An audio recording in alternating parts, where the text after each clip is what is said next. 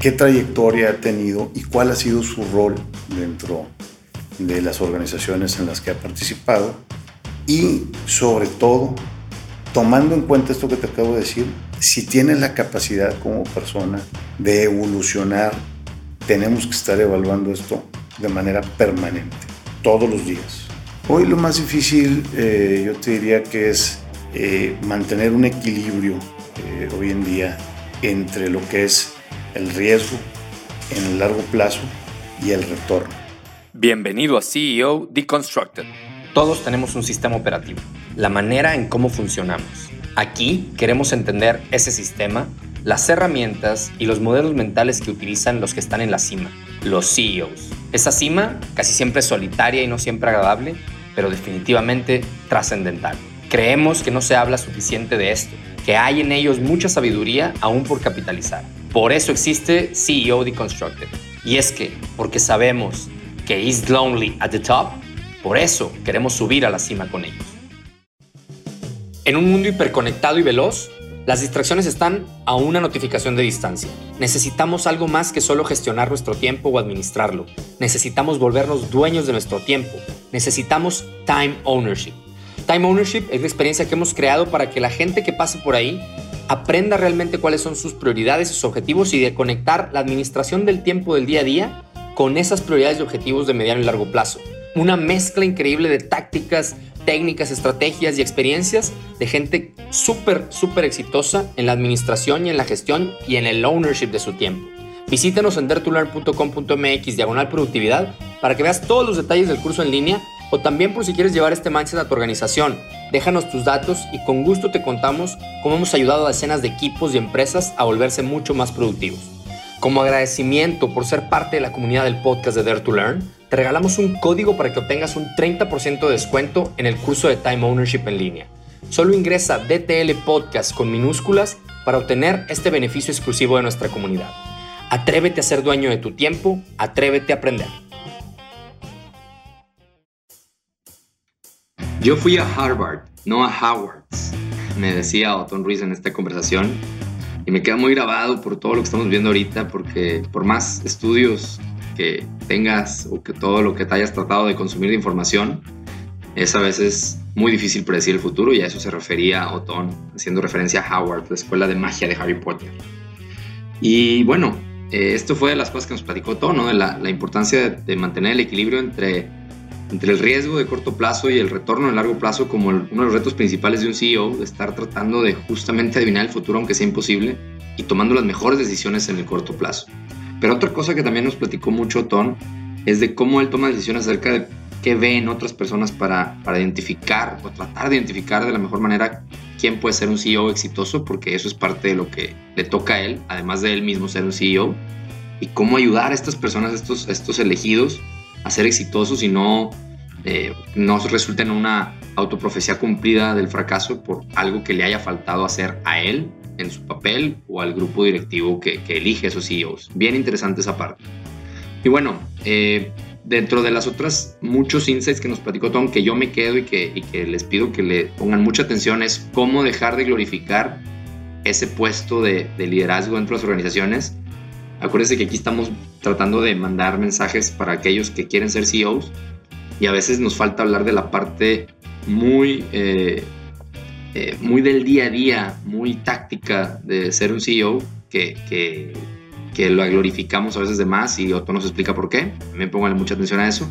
Y ya nada más para cerrar y no quemarles más cartuchos, les platico quién es Otón. Otón es socio director de Grupo Inversores Monterrey, que es una firma de inversiones de capital de riesgo en temas de seguros, administración de fondos, agroindustria y otros.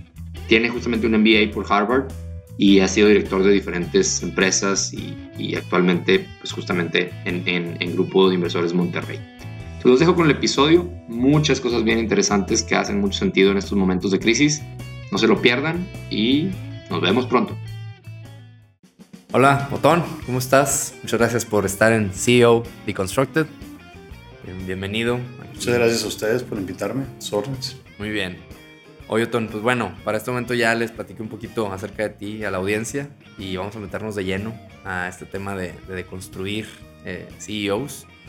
Y me gusta empezar con la pregunta de en, el camino que has recorrido, yo sé que es una pregunta difícil, pero a veces hay cosas que nos marcan mucho, ¿no? Y que son como los, los grandes milestones.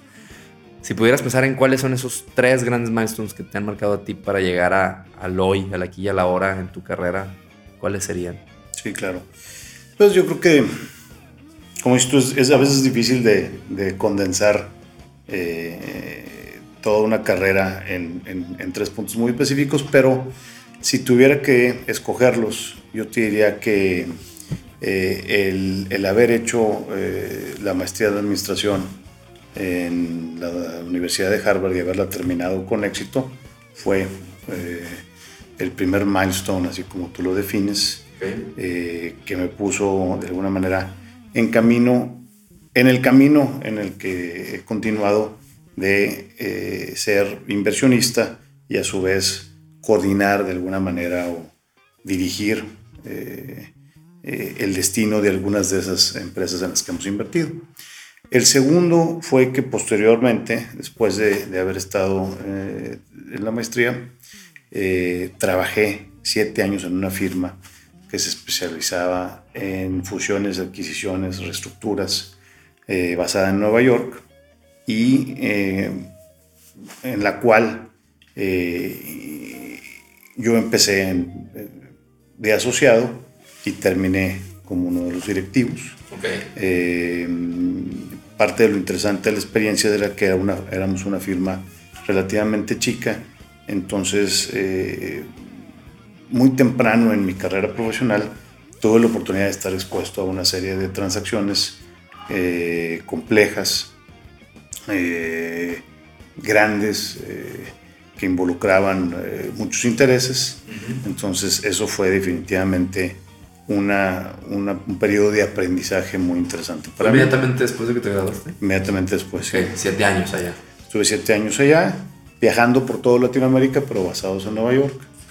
Y, yo te diría que la tercera, eh, el tercer milestone, que no fue uno en particular, sino una serie de los mismos, pero como concepto te puedo decir que una, una parte importante de,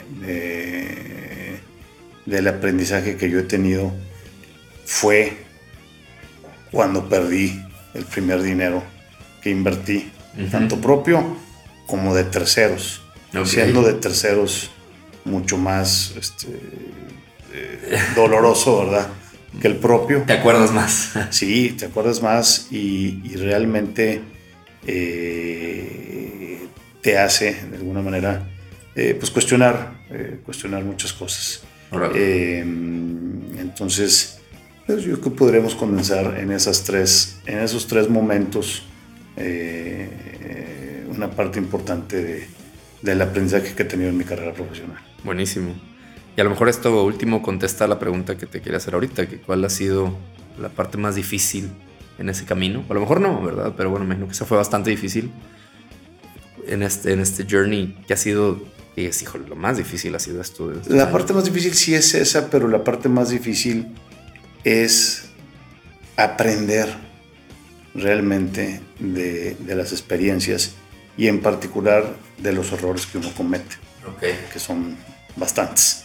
Eh, o sea, realmente poder cerrar el ciclo de superar de alguna manera eh, el momento y retomar eh, de alguna manera el camino en cuanto a volver a aceptar, a evaluar riesgos, a ver oportunidades, a invitar a terceros o a invertir contigo, mm. habiendo pasado por, por una pérdida y, y realmente aprender de por qué se dio eso y cuáles fueron los errores que, que, cometiste en lo particular. Eh, el poder cerrar el ciclo es, es, es, difícil. Órale. Y creo que algunas de las preguntas que traigamos adelante podemos darle un doble clic ahí, como para ver qué recomiendas para así cerrar esos ciclos. Pero, ¿y hoy, donde estamos en, en la hora, años después, o después de este trayecto, o el que llevas recorrido, con lo que ves que, que falta hacia adelante. Hoy, ¿qué es lo más difícil? Hoy lo más difícil eh, yo te diría que es eh, mantener un equilibrio eh, hoy en día entre lo que es el riesgo en el largo plazo y el retorno. ahorita estamos en un momento, hoy particularmente, por ejemplo, los mercados amanecieron, los mercados financieros amanecieron este, muy alborotados con temas de la guerra ahora que desató Arabia Saudita con Rusia acerca del precio del petróleo, el tema del virus que es, de alguna manera un tema eh, temporal, pero sin duda que, que, está preocupando mucho a los mercados. Entonces, la tendencia en general eh, eh, tiende a ser, a contraerse y a ver hacia el corto plazo. Mm. Entonces, ahorita la tentación es de alguna manera a enfocarte en el corto plazo, que aunque no lo minimizo, y dejar un poquito la visión de largo o de mediano plazo. Entonces, mantener ese equilibrio entre las dos cosas es algo que es particularmente, bueno, para mí, eh, difícil eh, en esta etapa en, en, eh, en, mi carrera. Porque conforme evolucionas en la vida profesional, pasas de ser la persona que hace las cosas, que ejecuta, que ejecuta un modelo financiero para evaluar una oportunidad, que está en una negociación en el día a día, que está operando un negocio en el día a día, vendiendo, cobrando o produciendo, y evolucionas a la persona que tiene que tomar las decisiones o tiene que influir en la dirección de mediano y largo plazo y tratar de extrapolar a través del tiempo a dónde va la empresa, la inversión, lo que, sea que estés haciendo en ese momento y otra vez alejarte del corto plazo y transicionar de ser la persona que hace las cosas a las que las planea y las dirige un equipo es, es, un reto importante. Buenísimo. Y si traigo una pregunta, te digo más adelante acerca de tus la manera en cómo tomas decisiones, tus rutinas para cerrar los ciclos que platicábamos ahorita, espero que no se me olvide. Eh, pero antes de eso quería hacer una, una pausa de algo que una sección en la que quiero entrar específicamente contigo porque creo que es, va a ser particular de algunos de nuestros invitados. Hace rato decías justamente que te ha tocado eh, pues ver crecer varias empresas, invertir en ellas, dirigirlas a veces y dejar gente dirigiendo. Y, dado que el podcast es justamente para que gente que aspira a ser CEO o que ya es CEO hoy este, encuentre algunos este, pepitas de oro, ojalá. Yo creo que sí, sí lo estamos logrando. Eh, Tú, por ejemplo, particularmente, cuando hablamos de, decisiones acerca de CEOs, ¿cómo decides apostarle a un CEO para una empresa, por ejemplo? ¿Cómo decides, cómo lo evalúas? ¿Cómo dices, yo creo que esta persona es la correcta? ¿Cuál, cuál es ese ejercicio detrás? Mira, digo, de manera muy, muy, muy básica, o empezando de, una manera muy básica, pues ves de alguna manera eh, las herramientas con las que cuenta la persona, desde el punto de vista de preparación formal, que estudió, este, cómo si, si siguió o no adquiriendo herramientas formales eh, educativas. Luego, qué trayectoria ha tenido y cuál ha sido su rol dentro de las organizaciones en las que ha participado. Y sobre todo, tomando en cuenta esto que te acabo de decir, si tiene la capacidad como persona de evolucionar del hacer al dirigir. Mm al dirigir un equipo. Eh, ¿Cómo evalúas eso? ¿Cómo, lo ves? De alguna manera, pues volteas a ver a lo que, eh, a, lo que ha hecho en el pasado, cómo ha desempeñado su, su, carrera, los resultados que ha logrado, pero también tiene mucho que ver con personalidad, con trato, con, de alguna manera, eh, convivir con la persona. En la medida en la que tengas, estas decisiones son más fáciles en la medida en la que conoces a la persona de tiempo atrás. En la medida en la que no necesariamente es el caso, pues tienes que recaer un poquito más a veces también en, en, intuición. o recomendaciones. Recomendaciones de gente que sabes que ha tenido buenas experiencias en el pasado seleccionando a este tipo de personas o que ha intervenido en procesos de esta naturaleza y le ha ido bien. Entonces, con todo eso, de alguna manera, eh, conjugas elementos para tomar una decisión. Lo otro que es muy importante, en mi opinión, es ser sumamente claro con, con, la persona con la, que, con la que, estás invitando a trabajar en ese rol, de cuáles son las expectativas tuyas en lo particular como responsable de supervisar su trabajo, de, ayudarlo, eh, de los inversionistas que, que, representas, del equipo al que se está incorporando, si es que no viene del equipo. Tenía una pregunta de eso. Eh, a lo mejor, no se me, se me, está ocurriendo ahorita. ¿Funciona o te ha funcionado mejor alguien que viene del equipo o que traes de fuera? Yo creo que me ha funcionado bien ambos casos. Okay. Eh, te puedo platicar historias de éxito de ambos casos, pero también historias en las que gente muy buena, tiene mucha capacidad, eh, que venía con un, una trayectoria exitosa, no se ha logrado adaptar a, a, a la organización, al proyecto. Eh, sin duda, si les preguntas a ellos, a lo mejor te dicen que a mí o, al consejo, ¿verdad? Sí. Eh, entonces sucede, eh, hay, hay, de las dos, hay de las dos sí. historias de éxito, pero también hay de las dos historias, yo no voy a decir de fracaso, sino de, de resultados que no, no, no resultaron como lo esperaba. Las expectativas no se cumplieron. Y volviendo a las expectativas, ¿no? Que decías que tener las expectativas súper claras es claro. Hay que ser muy claro y hay que comunicarlo de manera muy clara, incluido lo que ves de entrada como las fortalezas de la persona, así como las áreas de oportunidad. Okay. Y ahí es donde realmente tienes que hacer un juicio al final del día.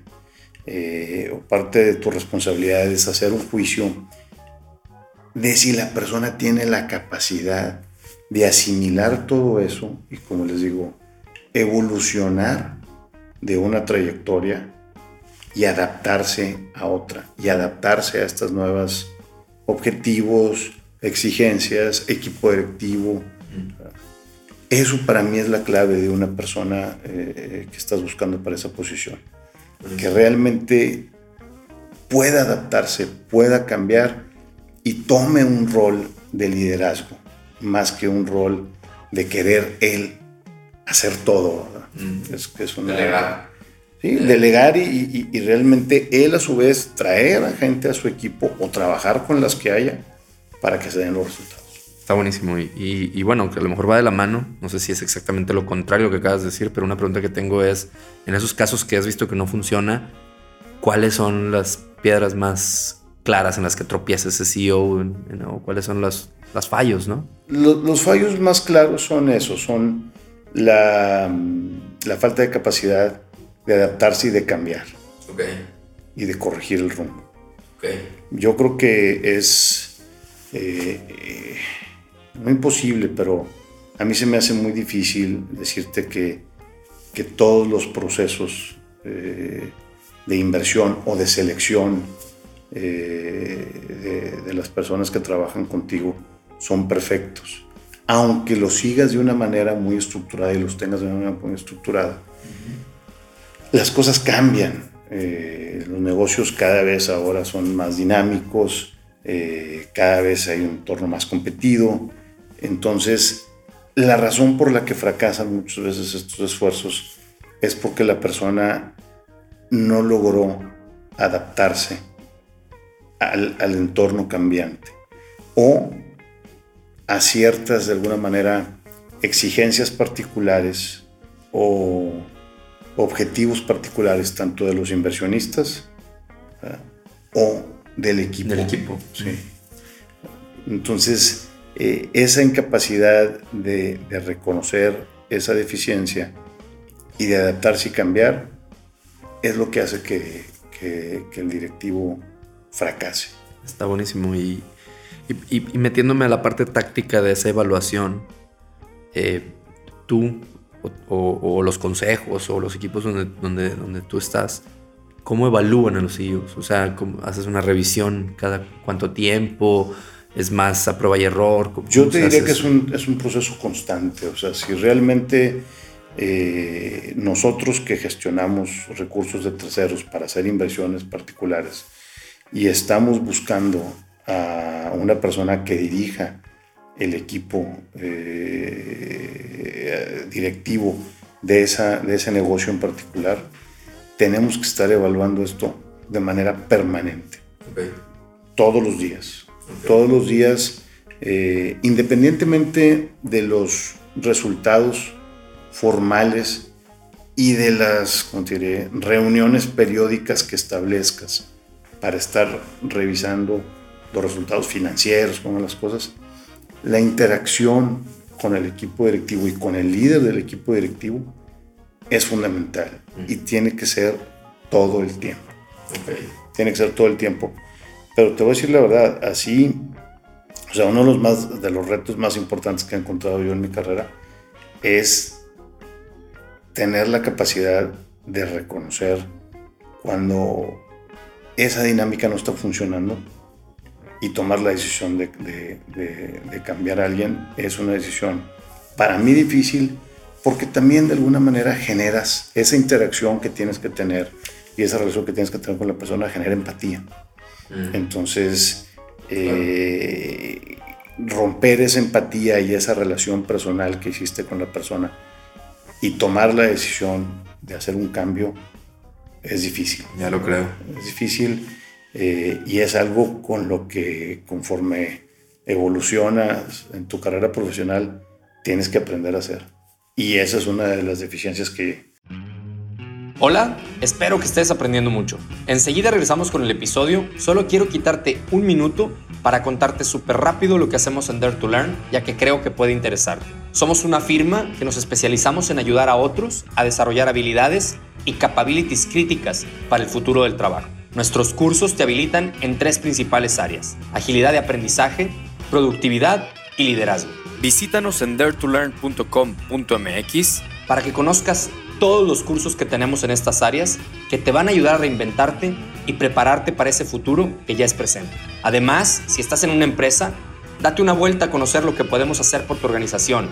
Más de 10 años y decenas de clientes nos avalan como el hub número uno de aprendizaje organizacional en América Latina. Como agradecimiento por ser parte de la comunidad de Dare to Learn, te regalamos un 30% de descuento en el curso de Time Ownership en línea. Solo ingresa D2L Podcast, todo con mayúsculas, en la página del curso de Time Ownership y obtendrás este beneficio del 30% de descuento exclusivo para nuestra comunidad. Atrévete a ser dueño de tu tiempo, atrévete a aprender. En particular yo tengo, yo no soy bueno para para gente. gente. No, ya lo creo. Pues bueno, hablando, habrá quien vea el otro lado de la moneda de decir es que esa empatía o compasión también hace a un buen líder, ¿no? O sea, pero, pero está también interesante. Yo creo que ahorita que te preguntaba de los retos más difíciles hoy, sé si a lo mejor no es hoy, pero es un reto difícil Siempre, ¿no? Siempre. Dejar ir a alguien al que le apostaste, ¿no? Al que le apostaste y reconocer que, que, que te equivocaste, eh, porque últimamente el que te equivocaste fuiste tú. Eso está bien, bien interesante. Yo, yo realmente no creo que haya gente, salvo algunas excepciones muy contadas, que haya gente mala. Simplemente hay gente que no es la adecuada para el puesto, para la expectativa, para la empresa o para el equipo. Y ese trabajo debió haber sido eh, hecho de una manera más exhaustiva por la persona que, lo, designó o que lo contrató. Sí, sí, fíjate, escuchando el tema de compasión, que ahorita está muy ligado, tengo mucho, no sé, estoy leyendo mucho acerca de eso y y creo que era Jeff Winner, el, el, ex CEO de LinkedIn, que dice, es que dejar a alguien más tiempo del que debe de estar en un lugar donde no va a lograr los resultados, realmente es lo contrario a compasión, ¿no? O sea, lo, que tienes que hacer es afrontarlo y, y, tomar la decisión aunque sea difícil, ¿no? Por él y por ti y por el negocio. Y evitar la, la, la, el patrón, que sí lo he visto mucho, de tú solo generar un ambiente en, el que hagas que una profecía se cumpla por sí misma. Mm. Eh, eh, de alguna manera tú dices, no, pues eh, esta persona no es la correcta. ¿y por qué no es la correcta? Oye, yo no le he dado el apoyo, este, no he tenido la comunicación, fijé objetivos fuera eh, eh, del alcance de, cualquier persona, incumplibles o, poco realistas. No le dimos las herramientas eh, para que pueda llegar a esos objetivos. En caso muy particular, que es muy común, le pides a alguien que haga una reestructura de una empresa o que la saque de un, de un, de un hoyo. De un hoyo, sí, de, una situación complicada, pero no estás dispuesto a invertir capital para que lo haga. Entonces, ¿qué pasa? Tú solo creaste una, una situación en la que la probabilidad de que él se fallara era muy alta. Entonces tienes que voltear tú también a ver si realmente estás proviendo todos los elementos para que la persona y su equipo tengan éxito. Ah, está buenísimo, está buenísimo. Es mucho, mucha humildad y self-awareness, eso que estás diciendo. Y muy bien. Oye, pues pasando a, preguntas que, quisiera deconstruir un poco a Otón, ¿no? De decir, bueno, ¿cuáles son algunas eh, en tu día a día, en tu trabajo, eh, como, los que estás describiendo, ¿no? Eh, rutinas de éxito que tú dices, mira, una rutina personal de éxito, porque también se trata aquí que otras personas que, que toman decisiones difíciles como tú, este, que tienen este, trabajos tan importantes como, como asignar CEOs o ser CEOs ellos mismos, tengan acceso a ciertos hacks o rutinas que tienen los invitados. Entonces, ¿qué, dirías que son algunas de tus rutinas de éxito? Desde el punto de vista práctico... O prácticas de éxito, perdón. siempre, siempre he sido muy, eh, o trato de ser muy, relativamente ordenado. Yo trato de llevar mi agenda de una manera ordenada eh, siempre. ¿Es una agenda digital o física? O una agenda digital. Okay. Este, celular. un gusto adquirido. Realmente es, es, es, es, un gusto adquirido a medias porque la llevo ya bastante bien desde hace algunos años en, en mi computadora, pero no he podido todavía hacerla de manera perfecta, enlazar esa a mi dispositivo móvil. Entonces hay veces que me dicen, oye, vamos a ver esto, vamos a hacer lo otro, Por, me mandan un mensaje y les digo, dame la oportunidad de llegar a la oficina y te confirmo porque no, no recuerdo. Entonces tengo que trabajar en, en, en mi en mi capacidad este, cibernética. Pero sí, llevar una agenda de manera ordenada eh, para mí es, es fundamental. ¿Cada cuándo la checas? Eh, ¿Tienes alguna rutina para revisarla? Varias veces al día, una o dos veces al día. Eh, y trato de llevarla una o dos semanas, o sea, saber qué es, qué es lo que tenemos que hacer dentro de las siguientes dos semanas. ¿Por qué? Porque eso de alguna manera te da estructura y te da formalidad. A lo mejor es, es, es un poquito outdated ¿verdad? lo que estoy diciendo, pero, pero yo, salvo excepciones este, en las que no me estoy disculpando, porque sí las tengo, trato de llevar mi agenda y trato de sujetarme a ella. Rara vez cambio una reunión, rara vez cancelo algo y trato de llegar a tiempo. Que la reunión empiece a tiempo y termine relativamente tiempo. Entonces, ese orden y esa estructura creo que eh, para mí han sido, ha sido una herramienta eh, importante porque se traslada también a tener cierta disciplina eh, de trabajo.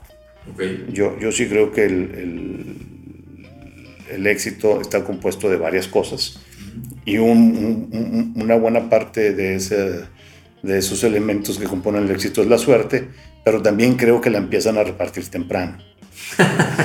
entonces, entonces este, creo que el, estar este, dedicado a lo que haces de manera estructurada y ordenada y con una ética de trabajo y con una, cierta disciplina, eh, ayuda mucho a, tener éxito, como sea que lo quieras definir. Entonces, esa es, esa, es, esa es una. La segunda es que trato de aterrizar eh, todas las decisiones que caigan dentro de lo analítico con algún modelo fundamental. Este, numérico, analítico, decir, oye, a ver, vamos a evaluar esto.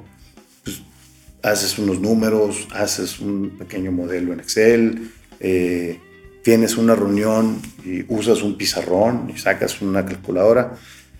Generalmente las cosas, y eso te lo enseñan los años, eh, no necesariamente se dan como tú las, como tú las supones al principio, en un modelo financiero, en un análisis.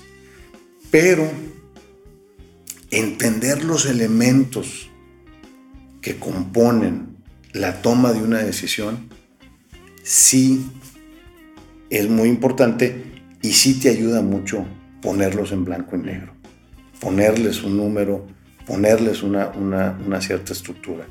Te ayuda a ti y a las demás personas con las que estás trabajando a entender los elementos y los supuestos que se tienen que dar para que las cosas se den.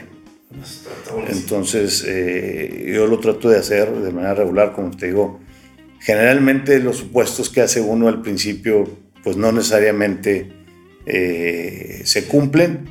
Para bien o para mal, ¿no? Pues hace cuentas alegres uno o cuentas tristes, ¿no? O, cuentas tristes conforme uno avanza en la vida, sobre todo en la, especialidad que yo tengo, que es la de inversiones de, de capital privado, pues tiendes a estresar un poquito los supuestos hacia abajo mm. y decir, oye, bueno, en el peor de los casos, ¿qué es lo que puede pasar aquí? O sea, bajo un, bajo un supuesto de estrés, ¿qué es lo que puede suceder aquí? Y ya, si salen mejor las cosas, bueno, pues qué bueno. Happy problem. Como quiera, sigo, este, seguimos equivocándonos en la, en la elaboración, sí, en las predicciones, ¿verdad? Como les digo yo a veces a, a la gente, oye, pues ¿cómo ves? este, qué irá a pasar con las ventas de esta empresa o sea, o con este mercado o, el otro en tres años. Digo, yo no sé, pero ¿cómo? Yo fui a Harvard, no a Hogwarts. Este, eh, eh, eh, si realmente yo pudiera ver el futuro, no estaríamos platicando. no estaríamos platicando, tendríamos otro negocio, estaría yo más próspero económicamente de lo que estoy.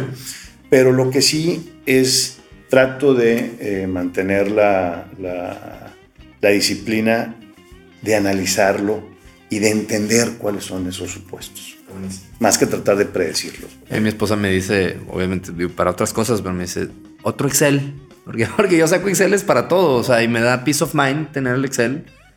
Lo que creo que extrapolo a lo que dices tú es también, a lo mejor lo debo usar más para darle claridad a otros. ¿no? Porque a mí me da, me da mindset, me da tranquilidad y más bien me da me ayudas a poner metas a las que quiero aspirar en el mejor escenario y, a las que no puedo bajar del peor escenario. O sea, soy muy excelero de cosas hasta súper...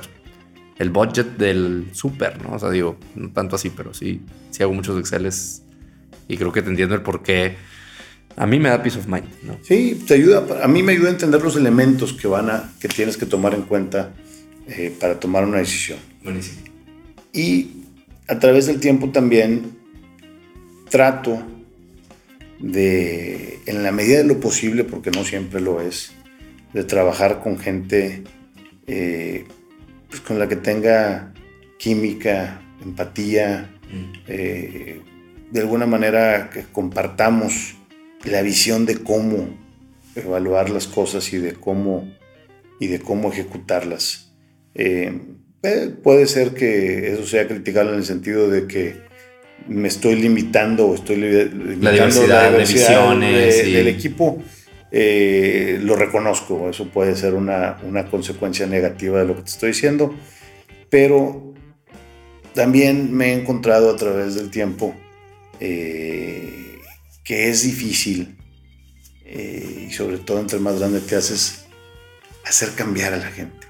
Mm. Y si no puedes o si no empatas con ellos en un nivel muy fundamental, si no compartes ciertas cosas básicas eh, para conformar un equipo de trabajo, más vale no perder el tiempo. Eso te decía, a lo mejor es de, mucho mantenimiento, ¿no? Y mucha pérdida de tiempo en temas que no necesariamente son productivos. o sea, realmente sí te das cuenta conforme te haces más grande, no que esté muy grande, ¿verdad? En 10 días cumplo 50 años. Eh, pero sí te das cuenta que, sobre todo cuando estás llegando a esta etapa de la vida, a una edad ahí media, esperemos, eh, que lo más valioso que tienes es el tiempo. Entonces, en la medida en la que no pierdas el tiempo, tratando de arreglar o empatar o en actividades que realmente no te generan valor, mejor. Y si no tienes de alguna manera, como te digo, en, mi experiencia, cierta empatía con el equipo, cierto compartir ciertas cosas, eh, va a ser muy difícil sacar adelante las cosas y vas a perder mucho tiempo. Sí, te, había otro invitado del podcast, Aaron Benítez, que dice, yo no tengo tiempo para dramas, o sea, alejarme del drama es lo, o sea, es como una de sus hacks, ¿no? Él dice, y creo que tiene que ver con esto, es decir, o sea, dramas, para ti puede ser un drama, para la otra persona no, pero al fin y al cabo, si, si significan algo de drama para ti, es que te requiere mucho mantenimiento y mucho tiempo, ¿no? Sobre todo si tienes el privilegio de escoger. Sí, de acuerdo. Porque parte de tu responsabilidad, ya sea como CEO o como, en mi caso, supervisor de los mismos, de alguna manera, o coordinador, es resolver los dramas, ¿verdad? Que se van presentando, pero con gente o con situaciones que o tú no provocaste o tú no escogiste. Bueno, pues ese es tu trabajo, ¿verdad? Yo como, este, como les digo a veces a mis hijos, oigan, ustedes tienen que aprender a que en la vida tienes que lidiar con gente y con situaciones que no necesariamente son de tu agrado, ¿verdad? Cuando estás joven, pues no necesariamente tienes opción para escoger a los maestros, ¿verdad? Hijo, es que ese maestro me cae muy mal. Trates de trabajar con él. A los clientes, a las contrapartes en las negociaciones. Pero si tú estás conformando un equipo o estás invitando a trabajar a un director del mismo, pues si tienes ese privilegio, sí tratar de alguna manera de que de entrada haya cierta empatía y haya cierta química, cierta química y cierta, cierta visión compartida, porque si no, tú solo estás poniéndote un hándicap de entrada. Sí, estaba pensando en alguna vez, y sé que esto puede ser criticado también, o sea, decir, bueno, creo que hay una estadística de, los divorcios, de la gente que se casa con alguien que su vida se parece, ¿no? O sea, es que los papás no se divorciaron, a veces que comparten religión, ciudad, estilo de cultura, etc. Es mucho más baja la posibilidad del divorcio. ¿Sí? Porque a veces este, en la diversidad encuentras un rush, ¿no? Pero no necesariamente, hablando a largo plazo que mencionas al principio, puede ser más difícil de sostener en el largo plazo, ¿no? Entonces, pues cuando buscas casarte con alguien, eh, buscas una afinidad pues estás escogiendo, ¿no? Así como que, bueno, en algunas culturas no escoges, pero si tienes el privilegio de escoger, pues creo que es muy válido y nada egoísta buscar esa, esa empatía, esa química, ¿no? Ah, interesante. Oye, y, bueno, eh, ¿algún consejo que, que pudieras darle a, las personas que están aspirando a ser CEOs? Ya sea alguien que está aspirando y pensando en poner una empresa, independizarse, eh, o que está así en sus pininos, sus inicios, ¿cuál sería un consejo práctico en esa etapa de CEO? Que empiecen a entender muy claramente cuáles son las responsabilidades que van a adquirir si evolucionan ese rol y cómo difieren esas responsabilidades de las que tienen actualmente. Porque todo el mundo tiende a glorificar la posición de liderazgo, este, ese cuate es el líder, eh, cosa que me parece muy válido y muy meritorio. Pero si tú aspiras a, ese, a esa posición pensando de alguna manera en los beneficios que te va a traer, vas a dejar a un lado la parte más importante, que es pensar en las responsabilidades que estás adquiriendo también. En la medida en la que tú entiendas las responsabilidades que estás adquiriendo y que para ser exitosos en el orden de alguna manera de satisfactor que tienes que poner al final, es en la medida en la que vas a tener éxito. Y se te va a dar todos los otros este, satisfactores de éxito. Como consecuencia. Como consecuencia. Pero lo primero es qué responsabilidad estoy, estoy adquiriendo y qué costo va a tener. Y si estoy dispuesto a enfrentar la responsabilidad y enfrentar el costo que esta decisión está teniendo. ¿Cuáles son las top tres? O sea, digo, yo me puedo imaginar por responsabilidad de la nómina de otros. O sea, o sea ¿cuáles serían esas tres grandes? De alguna manera, yo tenía un maestro allá en, en, en Boston que era un poco, era un corte un, corte un poco derechista, pero, pero al fin y al cabo, este, poco mercantilista. Él decía que el tener objetivos múltiples equivalía a no tener ningún objetivo. Entonces, cuando todo este debate, que no necesariamente es motivo de esta plática, pero cuando eh, empezaba todo este debate de que si la empresa debería de tener un objetivo social, un objetivo eh, cultural y comunitario y un objetivo económico. Él decía, no, no, no. Aquí tiene que haber un solo objetivo, que es el objetivo de la empresa es ganar dinero y generar valor a los accionistas. Y luego él decía, ya que ellos se les distribuya esa, esa riqueza, ellos a su vez, ahora sí, tienen el objetivo y la responsabilidad de hacer trabajo comunitario, de hacer beneficio social y una serie de cosas.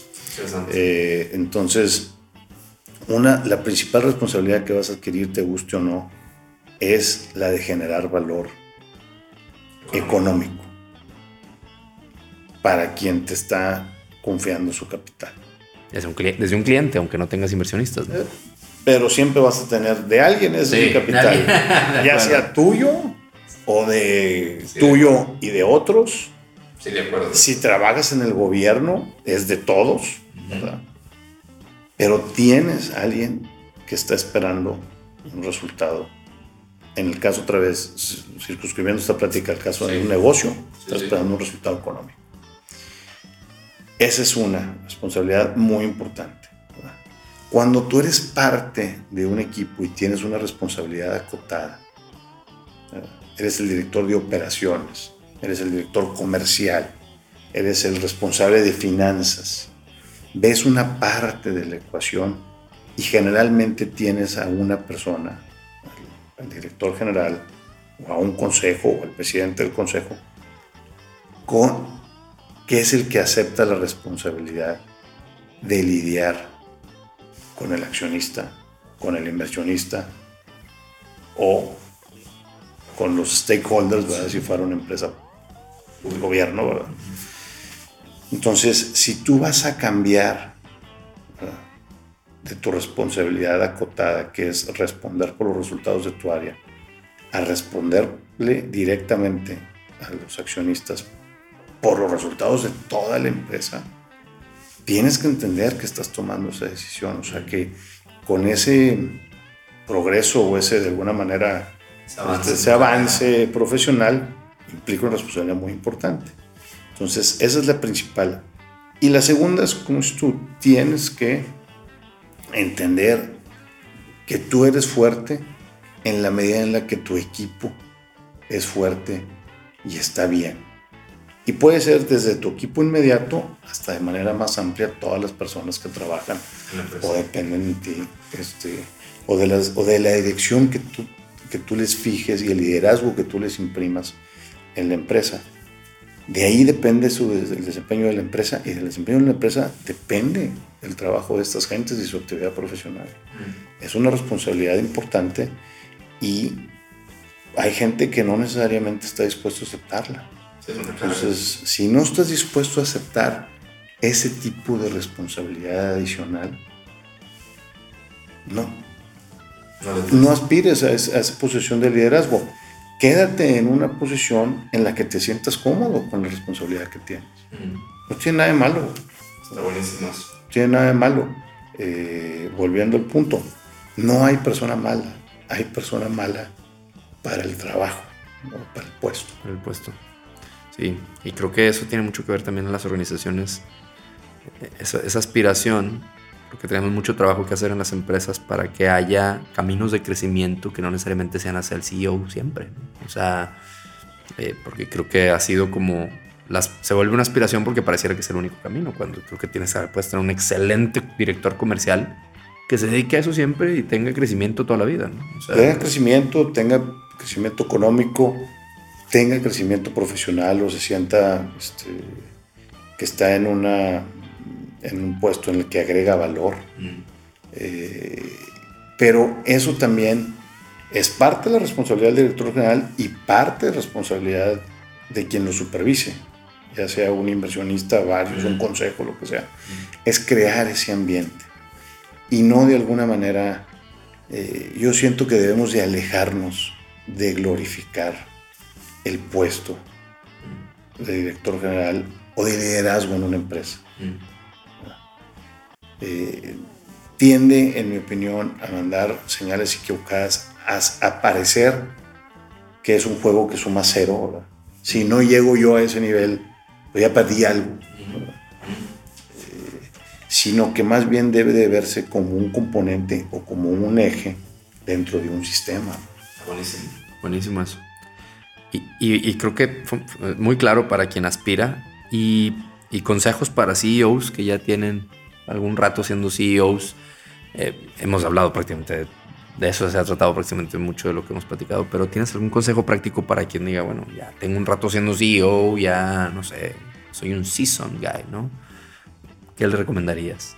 le recomendaría que siempre esté este, cuestionando y evaluando eh, su posición, qué puede hacer mejor este, eh, dentro de la empresa, dónde hay el área de oportunidad cuando, cuando eres el eje o cuando estás arriba, si lo vamos a poner de la manera tradicional, tiendes a, a tener cierta miopía acerca de tus debilidades o de tus áreas de oportunidad.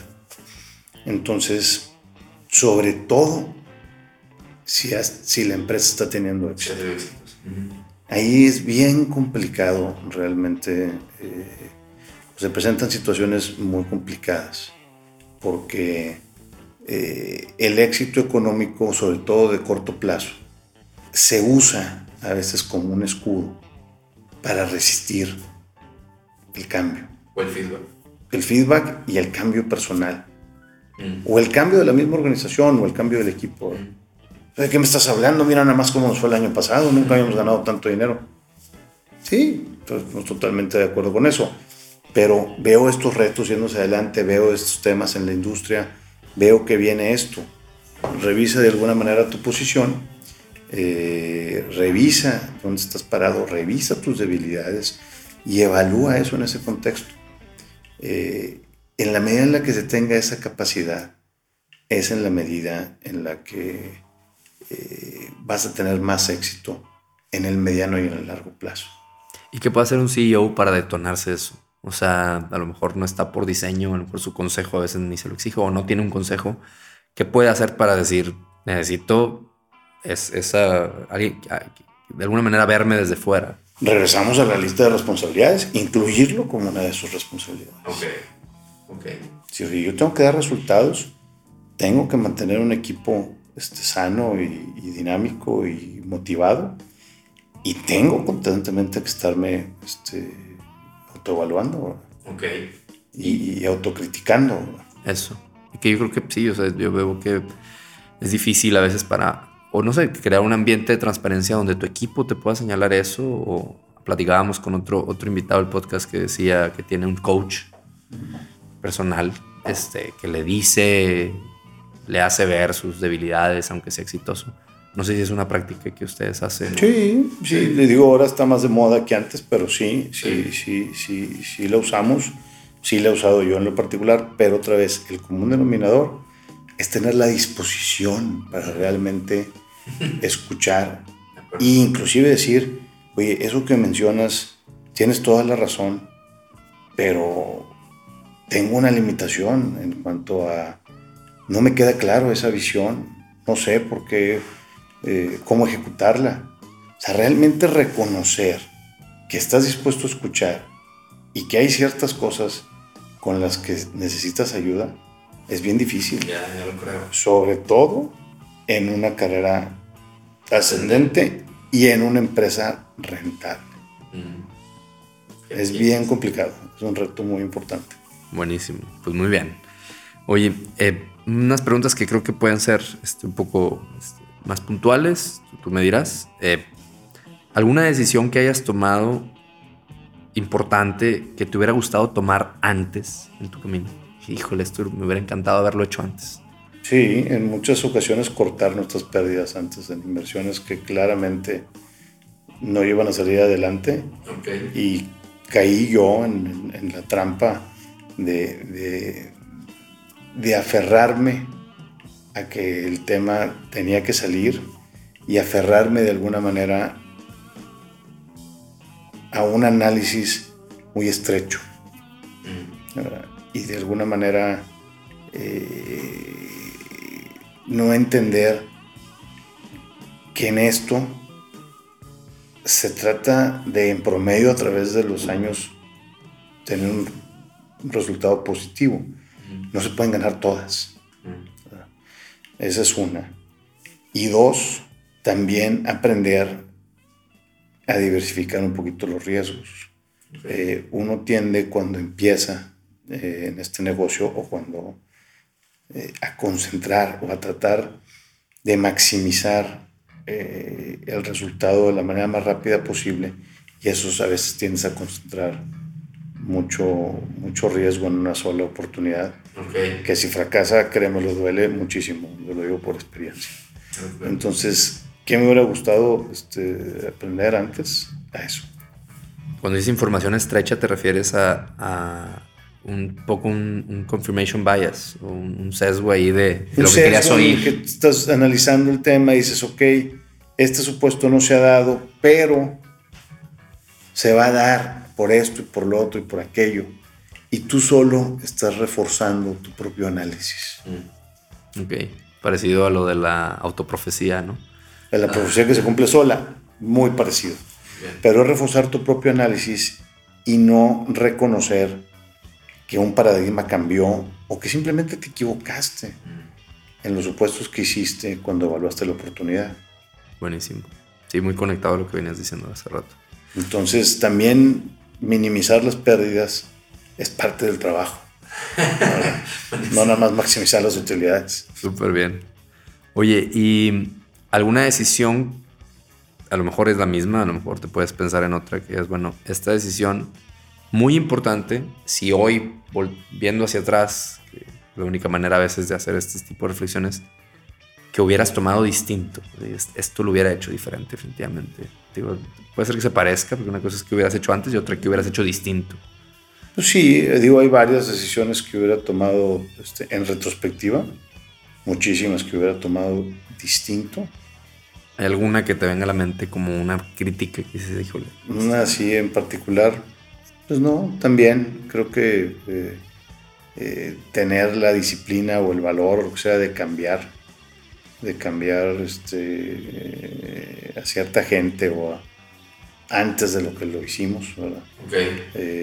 creo que también hubiera sido interesante o positivo, pero en general yo trato de evitar voltar hacia atrás más que para aprender. Eh, entonces, eh, un, tema que, también me ha costado trabajo es tratar de dejar de voltear para atrás para recriminar a terceros o a mí mismo, mm. sino simplemente nada más para, para ese tropiezo que tuvimos o eso que no fue su óptimo. Lo único que sí vale la pena es decir, oye, bueno, ¿qué aprendimos de lo mismo? a tratar de no repetirlo, que créeme lo que es difícil, porque te encuentras siempre repitiendo muchos errores que comencé en el pasado. Sí, sí, sí, la, historia es eso, ¿no? Repetir eh, patrones, pero muy bien. ¿Alguna práctica en el mundo de los negocios que si estuviera en tus manos eliminarías? Sí, yo trataría de, de eliminar, no es la palabra correcta, pero te diría la hipocresía que hay en los negocios a veces eh, si la pudiera eliminar. ¿A qué voy? Tienes organizaciones, por ejemplo, que son empresas públicas, o sea, cotizadas en bolsa, que dicen este, tener mucho tiempo procesos institucionales, pero cuando realmente las examinas, son empresas familiares, mm. en los que los procesos de selección a veces de los liderazgos tienen que ver más eh, con perpetuar a ciertos miembros de la familia en los puestos directivos a maximizar el valor del patrimonio de los accionistas familiares y de los no familiares. Entonces, si yo pudiera eh, cambiar esa práctica o si yo tuviera un consejo para, para los reguladores, por ejemplo, este, mexicanos, que realmente me alejo un poquito de, del tema de regulación, pero a veces sí creo que es necesario, sería enfocarse en esa área. ¿Por qué? Porque yo creo que esa, eh, eh, esa práctica limita no nada más el valor que se crea, sino la cantidad de oportunidades que hay. ¿Para quién? Para profesionistas, para que el mejor profesionista o el mejor equipo sea quien dirija el negocio. Para que el mejor proveedor sea al que se le compran las cosas, no al que está relacionado con la empresa. O sea, esas prácticas inhiben, inhiben de alguna manera nuestro desarrollo como sociedad en general y como empresarios. Eh, entonces, si yo pudiera, que no, no estoy seguro poder, pero este, cambiar algo, eh, de alguna manera, sería eso. Eh, y lo otro, de alguna manera creo que también trataría de, de, de cambiar un poquito la percepción que se crea a veces de ciertos puestos o de ciertas personas, lo que te decía hace rato. Mm. Yo creo que todos... Sí, yo creo que eso también genera una ambición de alguna manera mal dirigida, mal dirigida, ¿verdad? O sea, la persona aspira al puesto de director general o, o, aspira a un puesto directivo por el reconocimiento público que le genera, por la percepción o la realidad de poder que genera eso y no realmente porque esté buscando crear más valor.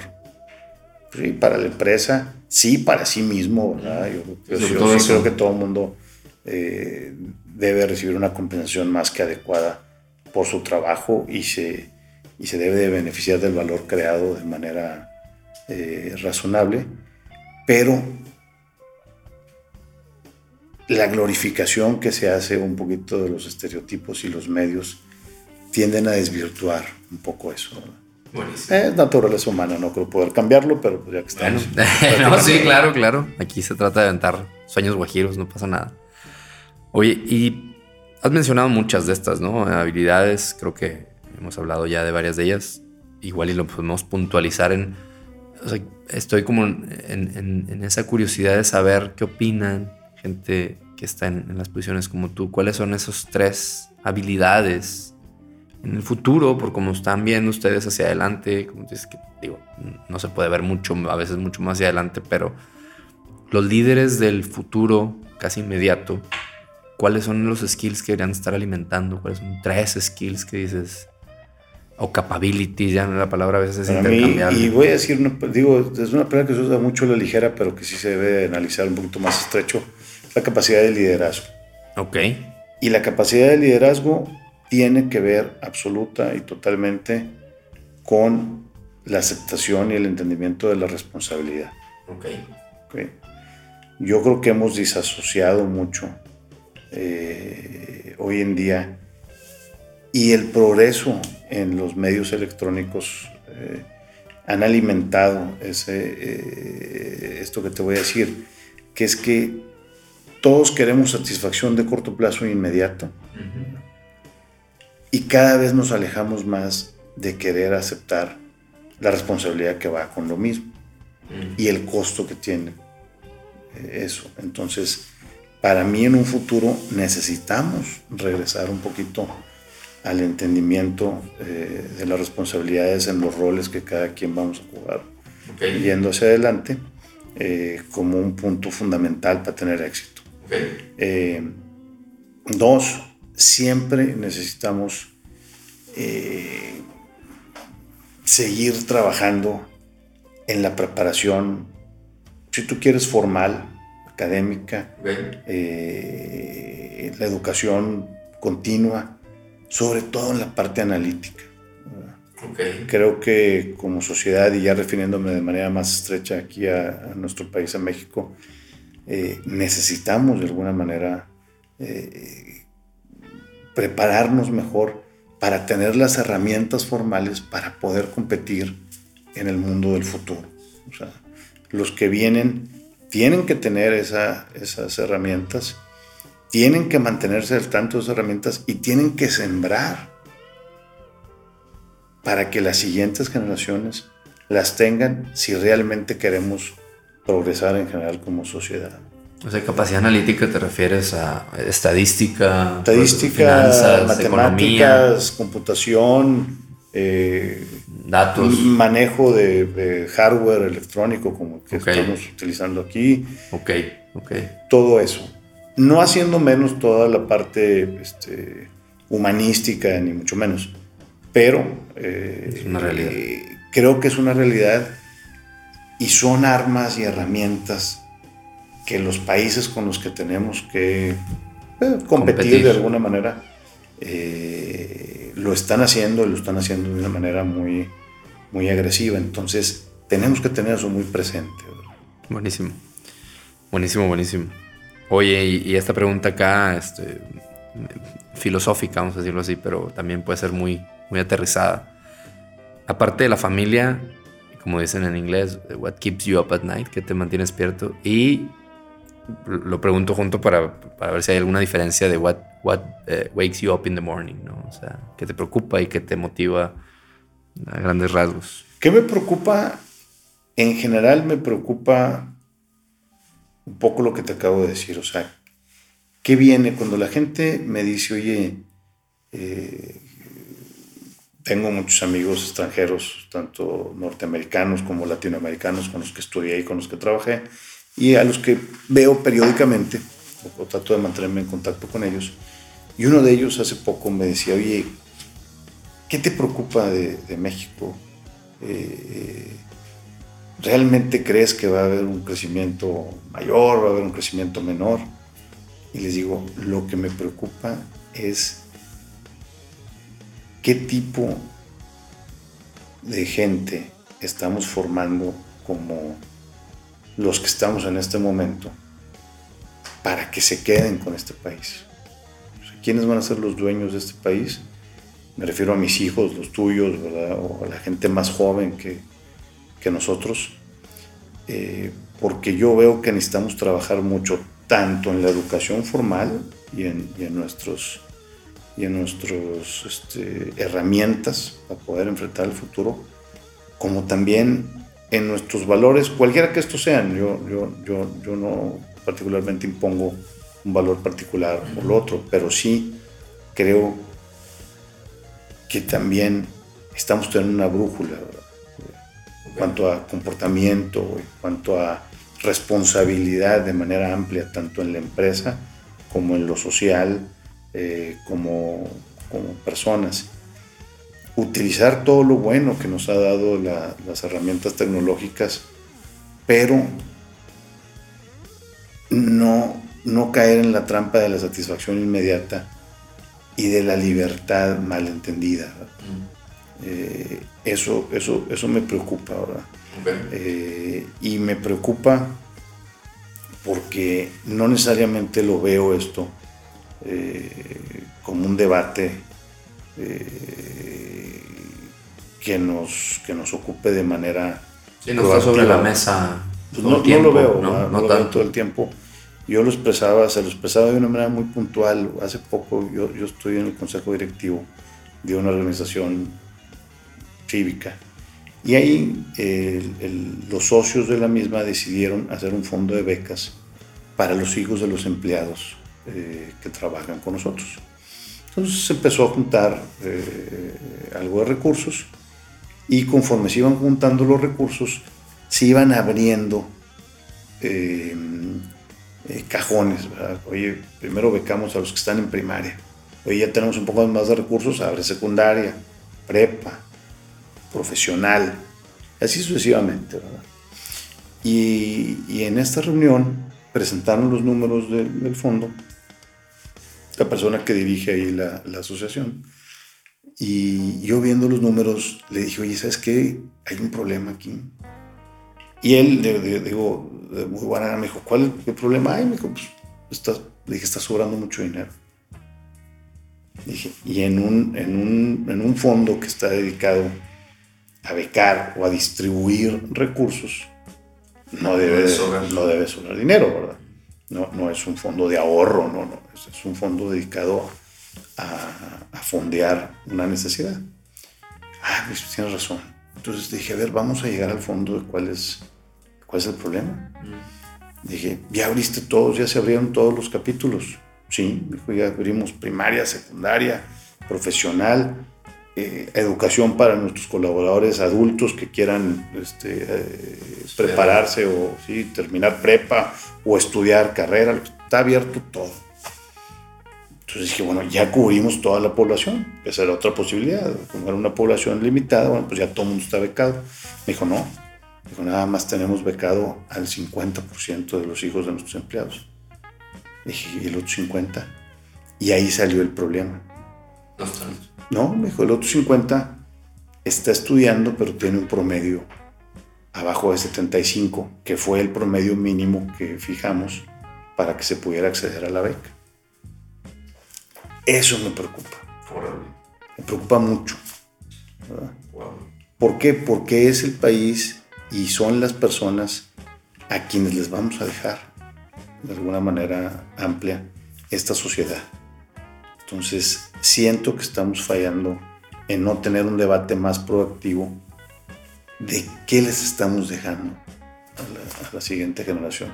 Y no me refiero a temas económicos, me refiero a este tipo de temas. Bueno, Entonces, eso para mí es una preocupación, porque eso va a, a, a repercutir en el nivel de crecimiento del país, en el nivel de bienestar, en el nivel de ingreso de las personas, este, en muchas cosas. Totalmente. Oye, qué, interesante análisis y, qué problema tan sistémico, ¿no? Porque yo estoy en el tema del aprendizaje, leo mucho acerca de eso y veo mucho que no es a veces el... O sea, no, la solución no, no nada más está en mejorar el sistema educativo. O sea, es una parte que a veces ni siquiera es lo más importante, ¿no? O sea, eh, hay muchos análisis que tienen que ver con, a veces analizar que la gente coma mejor, puede pegarle más a un... O sea, está, está hay muchos elementos que conjugan esta problemática, ¿sí? Pero tiene que estar más en la mesa. O sea, o nos conformamos con creer que la solución es mejorar la educación y, y nos tomamos el placebo para sentirnos más tranquilos. Está, está interesante. Muy bien. Oye, y pues bueno, ya casi para terminar, eh, te, preguntaba que si hay algo, ya creo que ya, a lo mejor es, parte de lo que me has platicado hasta ahorita, algo que en las mañanas te despierte y te haga... ¿Qué me motiva? Sí. Pues, de alguna manera los proyectos que tenemos, eh, la interacción que tengo con la gente con la que, con la que trabajo. Eh, con algunos me ha, me ha costado trabajo. Son, soy un gusto adquirido para ellos, no voy a decir que es para mí. Eh, pero sí, este, un poquito enfrentar esos retos y, y, ser productivo en general. Eh, la gente a veces, eh, tomando mi ejemplo anterior de, de, cómo distorsionamos un poquito la visión de las cosas, tendemos a medir el éxito o el tamaño de los retos y oportunidades por el monto económico total que representan. Si el negocio es muy grande, realmente no tiene que ser grande el negocio ni el proyecto para que sea motivante y para que sea productivo tu rol dentro de él. Buenísimo. Buenísimo, me encanta eso, el, ser productivo. Y esta pregunta, fíjate, me la, sugirió Adrián, que obviamente este, nos, nos, conoce a ambos y me decía que si hay algo que extrañas, que se haya quedado en el camino, o sea, decía así como en este camino del CEO y pues como tú dices, hay, mucha gente que a veces le cuesta mucho este, adquirir esta responsabilidad, el cambio que significa para sus vidas hacerlo. ¿Hay algo que tú sientas que a ti particularmente se haya quedado en tu camino y que digas, híjole, este, tuve que, ya, no soy o, lo dejé por ahí y, lo extraño o quisiera recuperarlo? Sí, yo creo que a veces en distintas etapas de mi vida eh, tiendes a perder el equilibrio de las cosas. Y me hubiera gustado tener más. ¿A qué me refiero con el equilibrio? Dedicarle un poco más de tiempo a cosas que disfruto eh, también, eh, actividades deportivas, eh, a mi familia, a mi esposa. Sin duda hubo momentos en mi carrera profesional en los que le he dedicado menos tiempo a, ese tipo de actividades eh, y más a las actividades profesionales que tienen que ver con el trabajo. Y sí, me hubiera gustado, si pudiera recalibrar un poquito esos momentos, ser un poco más este, equilibrado en la distribución de mi tiempo y de mis intereses. Pero, bueno, pues, este, Falta la otra mitad de la vida. Es lo que te iba a decir. Siempre hay oportunidad de hacerlo hacia adelante. El gran reto es realmente aprender de, de esa reflexión y poder hacerlo. Buenísimo.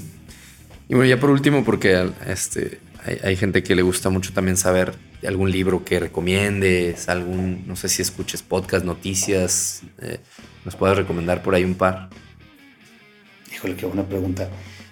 Fíjate que eh, un libro que, que, disfruto, que disfruté en su momento, bueno, es mentira, la La primera vez que lo leí, lo leí a fuerza porque era parte de, la escuela. de un requerimiento académico en la maestría pero luego lo he releído mm. y le he encontrado mucho, mucho valor. Si lo ves conforme avanza la vida de sentido más amplio, es un libro que se llama La Meta.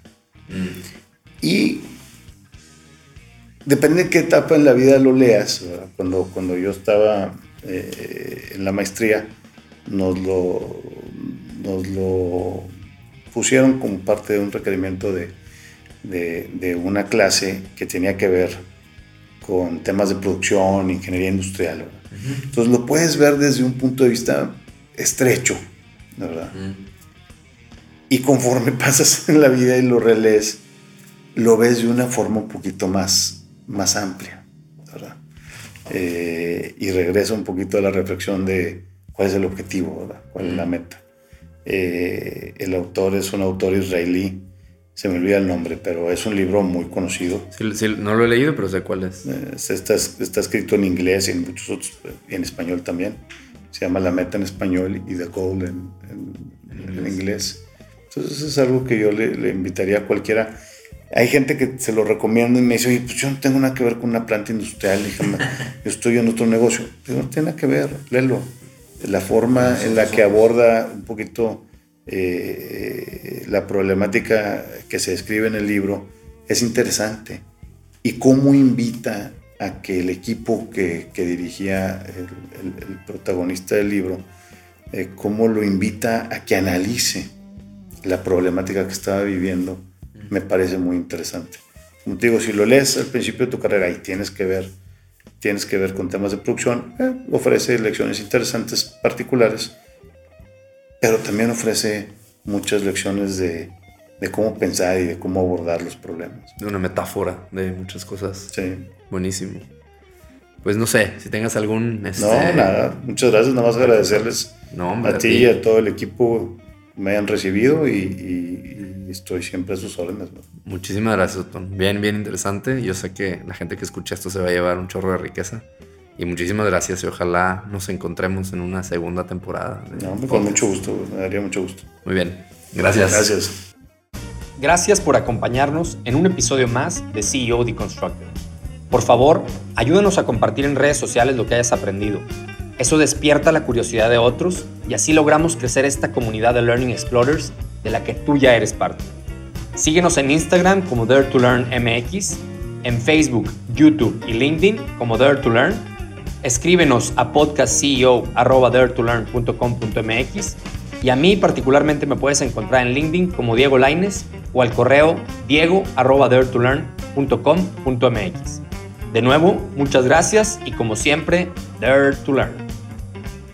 Y no me puedo ir sin agradecer como siempre de todo corazón a la gente de preproducción, producción y postproducción que hace posible estos podcasts. A nuestros socios de NET, agencia de diseño, que con ellos hemos podido llevar los podcasts de Dare to Learn al siguiente nivel, ya que ellos impulsan a las marcas y su visión de negocio a través del diseño, branding y marketing y producción de contenidos para que las marcas logren su mejor versión de sí mismo. Y bueno, nosotros en conjunto con ellos hemos podido desarrollar podcasts corporativos para muchas organizaciones, lo cual también me da muchísimo gusto. Y si estás interesado, mándanos por ahí un correo a podcast.com.mx y te contamos más acerca de eso. Pero también quiero agradecer a mi amigo de toda la vida, mi brother Rodolfo Rudy Gallardo, que es un máster de la postproducción de audio y que tiene ahora sí que magia en esas manos para dejar estos episodios con la más alta calidad. Si te interesa contactar a, Rudy para algo de producción de audio, tanto de tu podcast o de cualquier otro tipo de producción, lo puedes encontrar en produccionesorga, gmail.com o en Instagram como produccionesorga. Y bueno, sin mucho más, nos vemos a la próxima. Dare to Learn.